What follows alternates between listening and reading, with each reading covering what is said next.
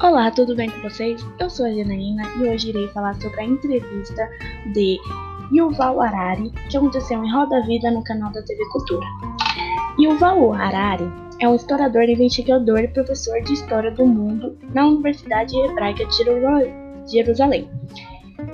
É, ele foi vencedor duas vezes do Prêmio Poloski para Criatividade e Originalidade nas disciplinas de Humanidades publicou inúmeros livros e artigos científicos.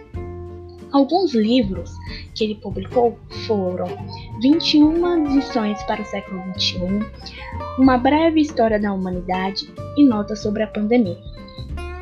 Agora irei falar os tópicos da entrevista: a tecnologia avançada, a educação, a sociedade e a religião. Mas um tema central da entrevista foi perigo das mudanças sociais trazidas pelo processo tecnológico. Ele descartou a importância de uma fiscalização adequada das novas tecnologias e equipamentos para evitar a desinformação, mas destacou quem foi o principal acusador dessa ação, que é o governo. Então, ele diz: é claro que a empresa deve agir com responsabilidade, mas em última análise, a responsabilidade é do governo e do público que elege o governo, ele afirmou. Então, no entanto, uma das respostas é, do autor visualiza a futura transformação do mercado de trabalho, proporcionada pelas novas tecnologias. Então ele disse: as pessoas precisarão continuar aprendendo pelo resto de suas vidas. Haverá novos empregos, mas o maior problema será o retreinamento. Para ele, essa questão terá um grande impacto nos países mais pobres. Os países mais pobres, os países pobres não terão recursos para retreinar, mas os países mais ricos terão sim recursos para retreinar sua força de trabalho. E falou também um pouco sobre a, nossa, a ditadura digital.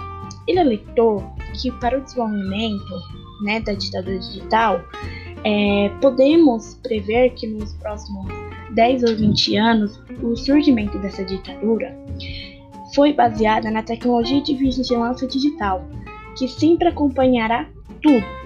Então, nessa análise, ele disse que não acontecerá apenas em países mais desenvolvidos, e também nos países mais atrasados, como a África e o Oriente Médio. Ele sugeriu que os jovens que ainda não têm uma identidade formativa continuem monitorando as atividades consideradas suspeitas que impactam positividade às empresas e, ao mesmo tempo, análise do comportamento dos oponentes pode ser uma arma importante na ditadura digital. Fala um pouco também sobre a nossa sociedade, né, o nacionalismo e a defesa e a defesa do preconceito social por meio da religião.